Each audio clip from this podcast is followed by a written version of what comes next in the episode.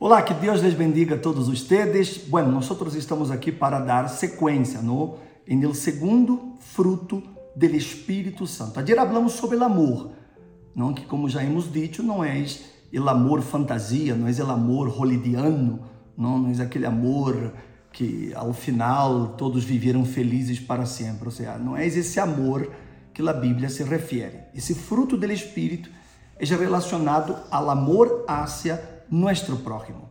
Quando nós nos decidimos não, ajudar as pessoas a passar para elas o amor de Jesus, revelar Jesus através de nossas atitudes, de nosso comportamento. Ou seja, o verdadeiro amor é quando eu quero salvar almas. Eu quero salvar as outras pessoas, eu quero que as outras pessoas tenham o que eu recebi, a salvação. Esse é o amor que é fruto do Espírito Santo. Agora, o outro fruto do Espírito Santo, que é o segundo fruto, é a alegria. Alegria. Mas que alegria é essa? Não é a alegria de dar carcajadas quando nós outros escutamos um chiste.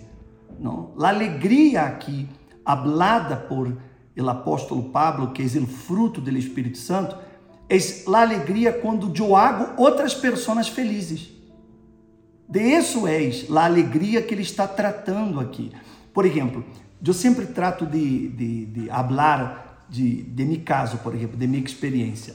Eu, quando me casei, eu não me casei para ser, para que eu fosse feliz. Muita gente disse assim, não, eu me quero casar porque eu quero ser feliz. Isso se chama egoísmo. Porque eu quero ser feliz não, não importando-me se a outra pessoa será. Seja, eu estou preocupado em que eu seja feliz. E isso não é o correto. O correto é eu quero ser outra pessoa feliz. Então, eu quero transmitir para ela a alegria que eu tenho. Essa alegria está relacionada a isso, a que eu haga outras pessoas felizes, a que eu venha proporcionar para as pessoas que me rodeiam um ambiente mais agradável. Não, você sabe que há pessoas que eh, só de estarem na companhia de Edia, você já sente um bem-estar. Não há pessoas assim?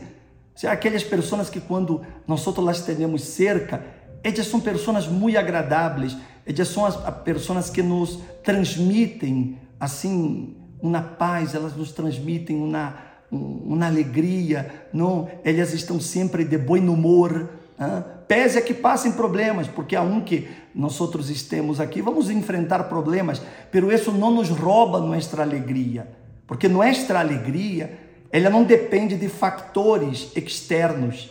Essa alegria está dentro de nós outros e é provocada por ele Espírito Santo, que nos hace estar felizes mesmo em meio às dificuldades, às tribulações que vengamos enfrentar, mas somos pessoas alegres.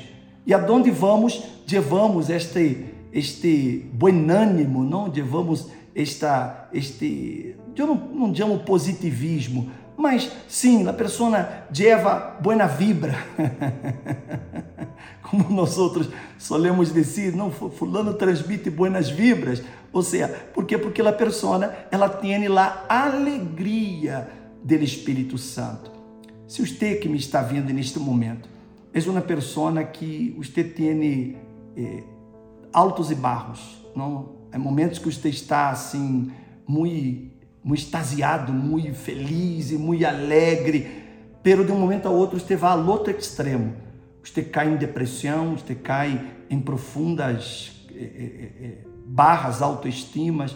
Então, se isso é um problema espiritual. Porque se há uma coisa que o Espírito Santo nos proporciona é a alegria. Se mesmo em meio às dificuldades, isso não afeta meu estado de ânimo. Se os problemas que eu venho enfrentar, esses problemas eu não transmito para os demais. Não, porque esse problema eu não vou a vencer, porque dentro de mim há alegria e eu expresso essa alegria essa alegria não é somente quando eu estou sorrindo, não. Essa alegria é a maneira que eu hablo, a maneira que eu me expresso, a maneira como eu me comporto ante os demais. E todos querem realmente estar cerca de nós outros.